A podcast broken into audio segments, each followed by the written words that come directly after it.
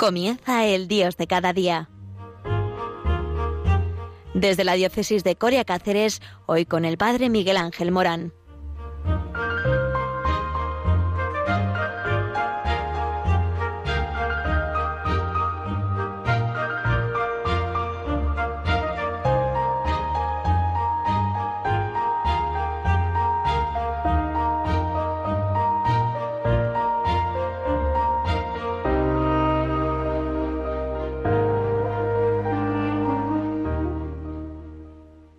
Buenos días a todos desde el centro al suroeste de España, porque el manto de la Virgen María puede llegar a todos los rincones de España gracias a el espectro radiofónico y gracias a Radio María.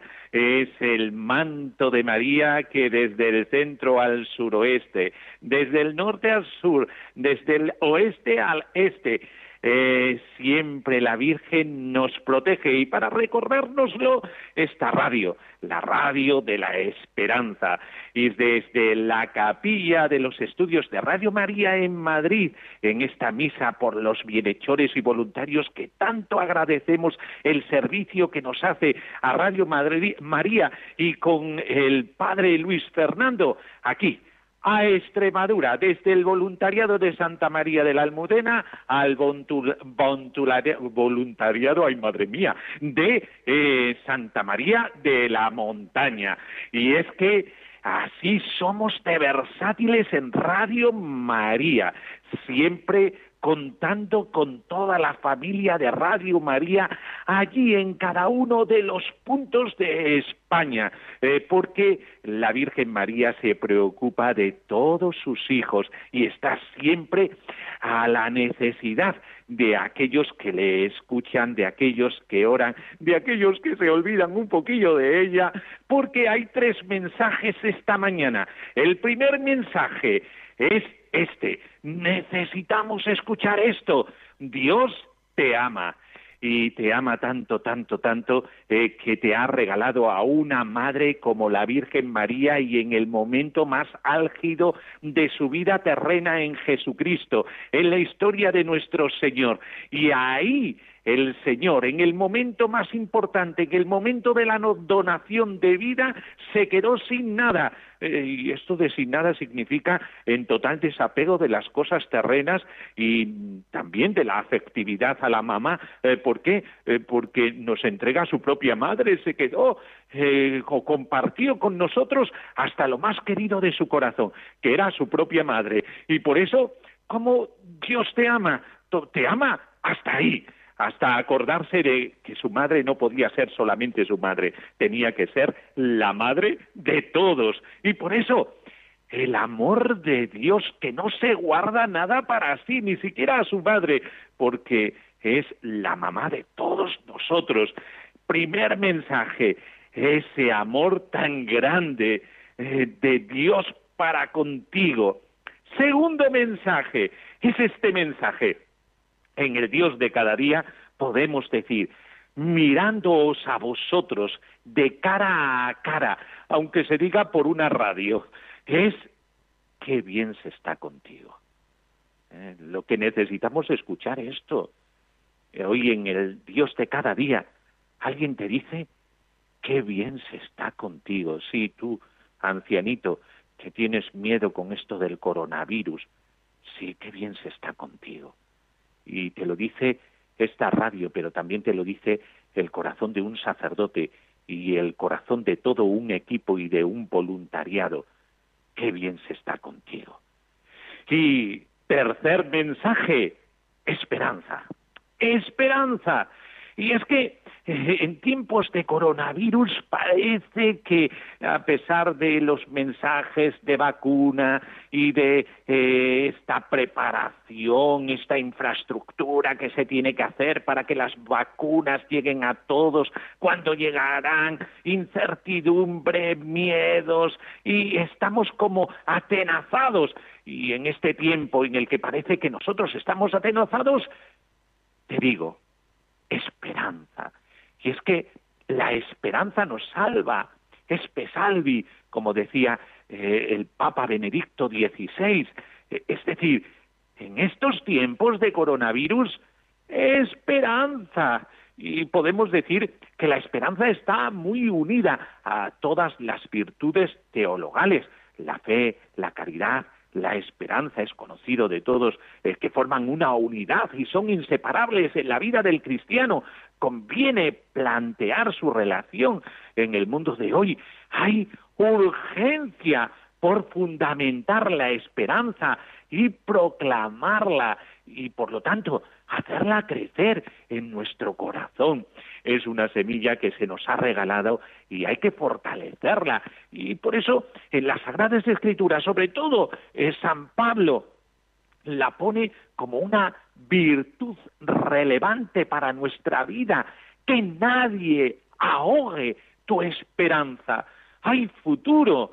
Y te lo dice alguien en tiempos de coronavirus, en tiempos de pandemia, que sí, el punto central de nuestra esperanza, ¿sabéis cuál es? Es la promesa de Dios cumplida en la resurrección de Cristo, participada en nosotros por la adopción filial pero sin haber llegado todavía a la plenitud. ¿eh? Es decir, no tampoco nos podemos precipitar y lanzarnos a decir que eh, todo ya está conseguido. No, no, no, no. Bueno, eh, la resurrección nos da el vencer de Cristo. Y esta resurrección no solamente es la resurrección de Cristo, eh, todo lo que hace Cristo es para todos nosotros. Él no resucita para complacerse en sí mismo. Eh, él resucita para decirnos que podemos vencer todas las situaciones de este mundo. Podemos vencerlas. Y por lo tanto, si Jesucristo resucita, resucita para ti. De ahí este mensaje de amor que te he lanzado en esta mañana. Eh, Jesucristo eh, te ama tanto que te ha regalado nueva vida y en esta vida en una adopción filial. Eh, que es lo mismo que decir que eres hijo de Dios Padre, eh, y más aún, hijo en este hijo que ha vencido y que ha pasado eh, por la muerte para sacar de la muerte la vida y que ha aplastado el pecado con su misericordia. Y por lo tanto, si tú vives de esta heredad, también estás viviendo de esperanza, una esperanza que no se marchita, una esperanza que durante este tiempo aquí en la tierra nos sirve para saber que todo ha sido vencido por el Señor. Es distinto vivir el coronavirus desde la incertidumbre a vivir el tiempo de pandemia desde este vencer de Jesucristo, con todas las precauciones, pero desde la solidez de una esperanza cierta que el Señor ha vencido el pecado, ha vencido la muerte y por lo tanto es capaz de vencer todo mal. El cristiano está salvado en la esperanza. Eh, lo dice Romanos 8:24, porque nuestra salvación es en esperanza. Y esta tensión es la dimensión más propia de la esperanza. La esperanza nos prepara para mirar más allá de las situaciones, sobre todo las situaciones dolorosas.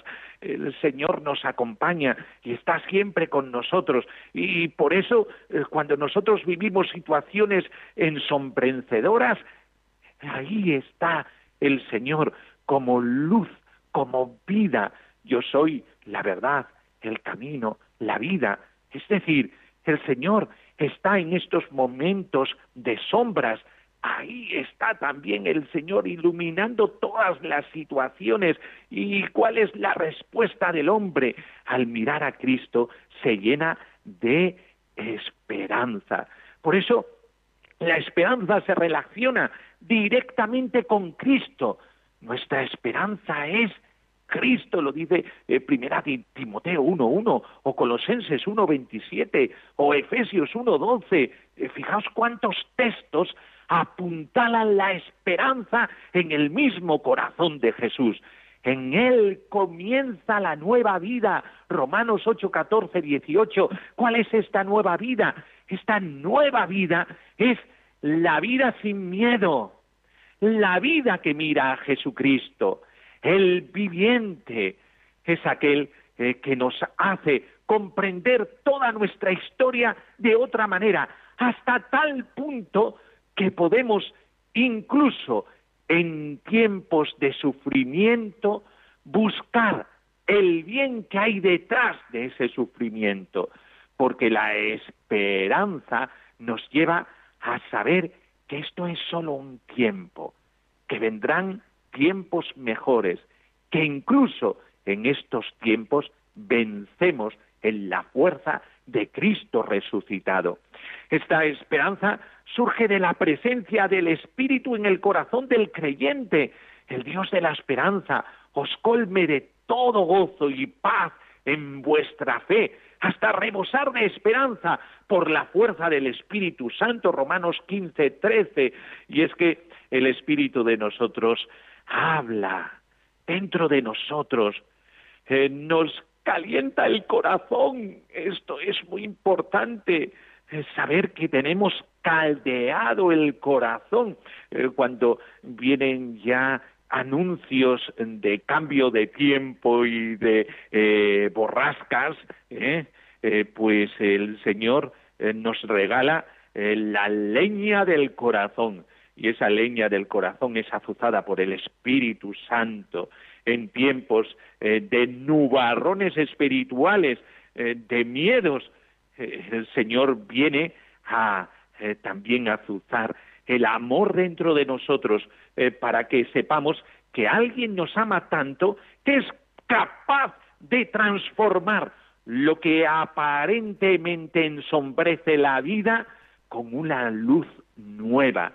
Por eso, el hombre eh, que mira a Jesucristo tiene en cuenta los contenidos esenciales de la esperanza para cultivarlos y para vivir de ellos.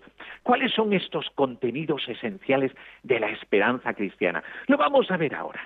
Vamos a mirar a Jesucristo en este momento eh, de reflexión y mirando a Jesucristo eh, vamos a mostrarle nuestro corazón, nuestras preocupaciones, nuestros miedos, nuestras incertidumbres. Se las mostramos a Cristo. Le abrimos el corazón, nos enraizamos en Cristo y desde ahí vamos a reflexionar un poquito sobre esto. Qué importante es gloriarse solamente en el Señor, en este Jesucristo viviente eh, que nos lleva a tener fuerza en momentos graves, en momentos críticos en nuestra vida. Él es nuestra fortaleza, nuestra roca. Eh, pues vamos a meditar sobre esto y afianzarnos en el corazón de Cristo en estos momentos de reflexión.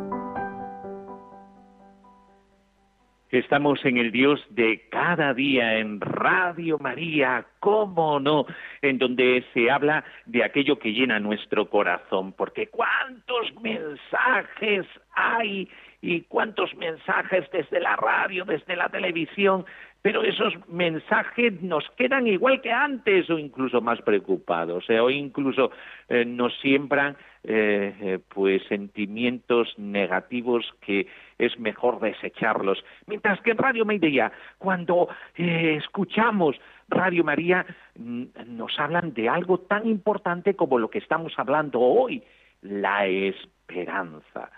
Y hablábamos de los contenidos esenciales de la esperanza cristiana. ¿Y cuáles son esos contenidos esenciales? La primera la confianza sin límites en Dios. este contenido de la esperanza es muy importante, eh, sobre todo cuando tenemos momentos como los que estamos viviendo de crisis, eh, la confianza en Dios, que no falte tu confianza. Eh, Dios saca de los males bienes. Por eso, ten confianza. el Señor sabe de ti, Él no se ha olvidado de ti, eh, Él te tiene muy presente. Eh, por eso, confianza, sin límites, en Dios. Otro contenido es la espera tensa de la salvación en la gloria de Cristo. Lo dice Hebreos 10:23, mantengamos firme la confesión de la esperanza y así el aguante paciente y perseverante en las pruebas y en los sufrimientos. Hebreo 12, 1, 3. El aguante paciente y perseverante.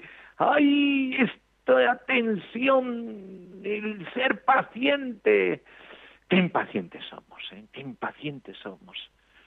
Tengamos paciencia con Dios. Él también se lo merece. Tengamos paciencia. Él ha tenido tanta paciencia contigo, ¿verdad? ¿Cómo no vas a tener tu paciencia con Dios ante los acontecimientos eh, que nos ocupan en el mundo? Eh, pues tener paciencia y ser perseverante en la prueba. Cuando vienen pruebas en la vida, Él espera de nosotros una respuesta. Y esta respuesta es en las alegrías y en las penas, en la salud y en la enfermedad. Renovamos la alianza con Jesucristo la audacia confiada, es lo que antiguamente se decía, parecía ser astuto. Mm, la esperanza no es pasiva, la esperanza es dinámica, sostenida por la certeza del amor de Dios y del poder salvífico de Dios en Cristo. Hebreos 3:6. Eh, sí, una audacia que nace de saberse amado del Señor y por eso esta parecía que era la forma que tenían de vivir los cristianos desde antiguo, las primitivas comunidades cristianas ante la persecución y ante los momentos graves de su vida, sabiendo que la prueba salían más fortalecidos en su fe y esto porque se comprendían amados por Dios en la prueba, amados por Dios, en la prueba. Por eso, la certeza del amor y de que Dios nos salva y la esperanza nos lanza a esa caridad astuta que es creativa, que no se, que no se queda en la pasividad. En estos tiempos, ¿cómo yo puedo vivir mi esperanza? Eh, en un tiempo de pandemia eh, no se pueden vaciar las iglesias o no se puede descuidar la vida sacramental o la vida de gracia. Esa no es la respuesta de un creyente. La respuesta de un creyente es buscar fórmulas creativas para vivir nuestra fe de forma presencial. ¿Por qué? Porque la fe es siempre un encuentro y por eso es necesario encontrarse con el tú a tú de Jesucristo y la comunidad objeto de nuestra comunión en el amor. Si la esperanza significa una tensión hacia lo que todavía no está alcanzado, a mayor cultivo de la vida espiritual, mayor será la esperanza. Y por eso tenemos que tener en cuenta esto de eh, que la tríada fe, esperanza y caridad aparece desde el, comienzo del cristianismo y permanece a lo largo de toda la historia de la teología. Y, y por eso están unidas íntimamente. La esperanza que te lleva a la fe, es decir, a la confianza en Dios, como hemos dicho. Y la esperanza, ¿dónde te lleva? A la caridad, no a la pasividad, eh, sino siempre la esperanza es dinámica. En estos tiempos, ¿qué el Señor me está pidiendo de cara a los demás? Es una oportunidad para amar. Anda, es decir, en tiempo de pandemia se nos regala una oportunidad para amar más que nunca, más que nunca. Por eso, esa relación entre la fe, la esperanza y la caridad, eh, qué hermosa es. Eh, por eso, eh, la carta más antigua de San Pablo que conocemos, la de primera de Tesalonicense, nos dice San Pablo, tenemos presente ante nuestro Dios y Padre la obra de vuestra fe, los trabajos de vuestra caridad y la tenacidad de vuestra esperanza en Jesucristo nuestro Señor. Que nos quede claro esto, que en momentos de crisis la esperanza nos lleva a la entrega de vida y a la generosidad por el otro es una oportunidad para lanzarnos al amor. Y por eso eh, esta tríada está tan unida eh, en el servicio dentro de la vida cristiana. Revistamos la coraza de la fe y de la caridad con el yelmo de la esperanza de la salvación. Primera de Tesalonicenses 5.8. Anda, el yelmo es la esperanza para que la fe, la confianza en Dios y la caridad a nuestros hermanos sea aquello que conduzca nuestra vida. Por eso es tan importante en estos tiempos el tener esperanza. Cambia la forma de vivir en tiempos de pandemia y esto lo recibimos dentro de la Iglesia lo recibimos en Jesucristo. Por eso, mira a Jesucristo, vuelve a Jesucristo, que el coronavirus no mate en ti lo que es más importante, esta, esta esperanza que nos hace vivir y que nos lleva a la alegría de en la entrega de la vida. Por eso sí, la esperanza pervive, y pervive sobre todo cuando miramos a Jesucristo.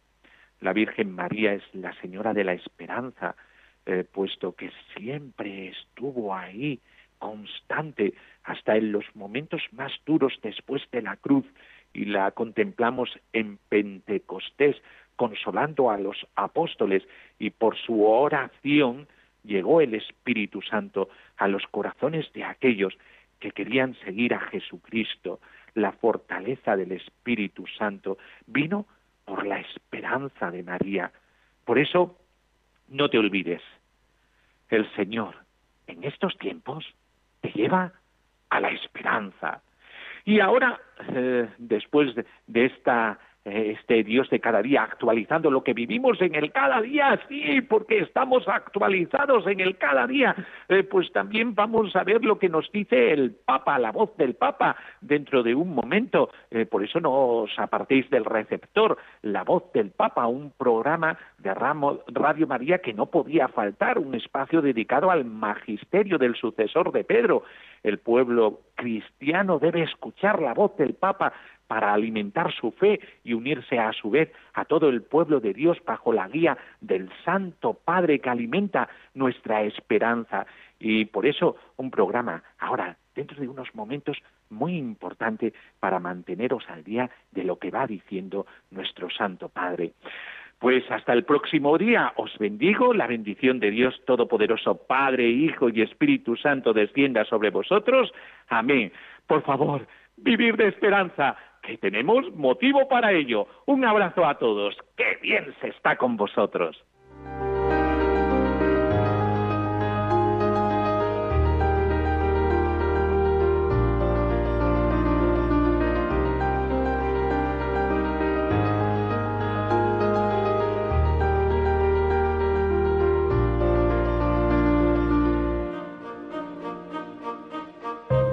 Finaliza en Radio María, El Dios de cada día.